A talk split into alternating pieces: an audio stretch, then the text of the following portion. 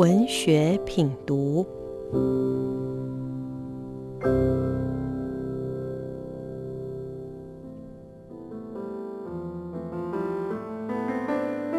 大家好，我是启明出版的编辑邱子晴。今天要和大家介绍《成为一个男人》这本书。那这本书是一个短篇小说集，里面总共有十个故事，都是关于男男女女他们之间的情感关系。这边说的不光是爱情，也包括亲情和友情。在这样的亲密关系中，里面的主角他可能作为是一个孩童、青少年、青少女、丈夫、妻子，或是为人儿女、为人父亲的生命中的各个阶段。在里面，他们的身份对很多人来说也同时拥有，不管是你是成长的过程，或是转换的过程，有时候甚至是性别认同的改变。作者透过一个又一个非常独特的故事，那你甚至可以说是他的环境营造的，让你会有一点不安，好像随时会有灾难的降临。包括说，在现实环境中，它可能会放置一个加州大火，然后或者是神秘的传染疾病，又或者是你的身份过去曾经是犹太人，然后被大屠杀过，以及你可能是德国人，过去是纳粹，好像过去的历史对你的影响，还有未来的灾难，随时会包围你的感觉。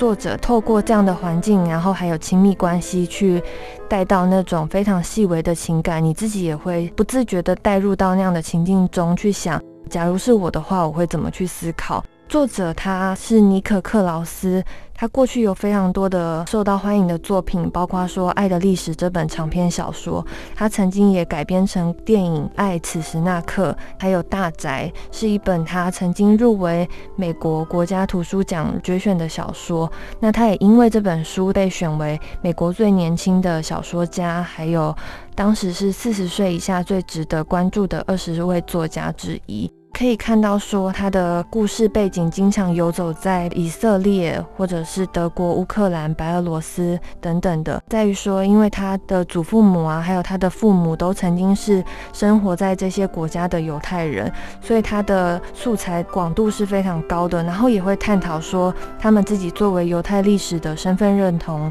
还有他自己的自我投射，关于大屠杀在现代的美国还有以色列所留下来的痕迹。那也去探讨说，这些语言限制下，他们如何去沟通、去相互理解，还有他们的孤独，还有他们共有的记忆。里面有一个故事是我觉得非常有趣的，也是我自己非常喜欢的。它的片名叫做。我心沉睡，但我身清醒。然后他是在讲一个就是在纽约生活的女子，她接到她父亲过世的消息，父亲的友人告诉她说，父亲在他的故乡以色列有一栋房子是要继承给他的。这位女子她一方面非常的惊讶，说她父亲有这样的东西，她也从未邀请他过去。那另一方面，她也想去看看，说那个地方到底有什么这么吸引她的父亲。那她在过去之后，她发现说。里面的摆设，不管是有一些音乐作品啊，还有电影作品，都是他不曾见过的父亲的样貌。那让他更惊讶的是，里面还有一位男子，他自称是父亲的友人，就这样子陌生的闯到他的生活里，好像非常自然的去照顾他，问他晚餐吃了没，等一下要去哪里，然后甚至帮他洗了衣服。这位女子她一方面非常的抗拒，那一方面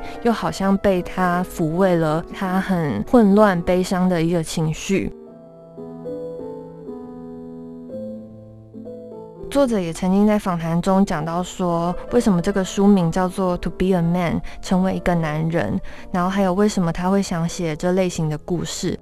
他说：“其实他发现，在过去中，他的小说他经常以女性的身份去写男性的角色。这本书他试图去寻找这些年来很少被探讨的男性气质，那甚至是包括 Me Too 运动底下那些没有办法发生关于男人的脆弱，以及他们在社会期待下可能希望你成为一个像男人的男人，像男子汉，那或者是女性要求你成为一个像女人的样子，那那些在社会期待跟个人”之间拉扯下的复杂性，他想透过这些故事去探讨、去承接这些矛盾。他同时也想知道，说在这些男人的眼中，成为女人又意味着什么。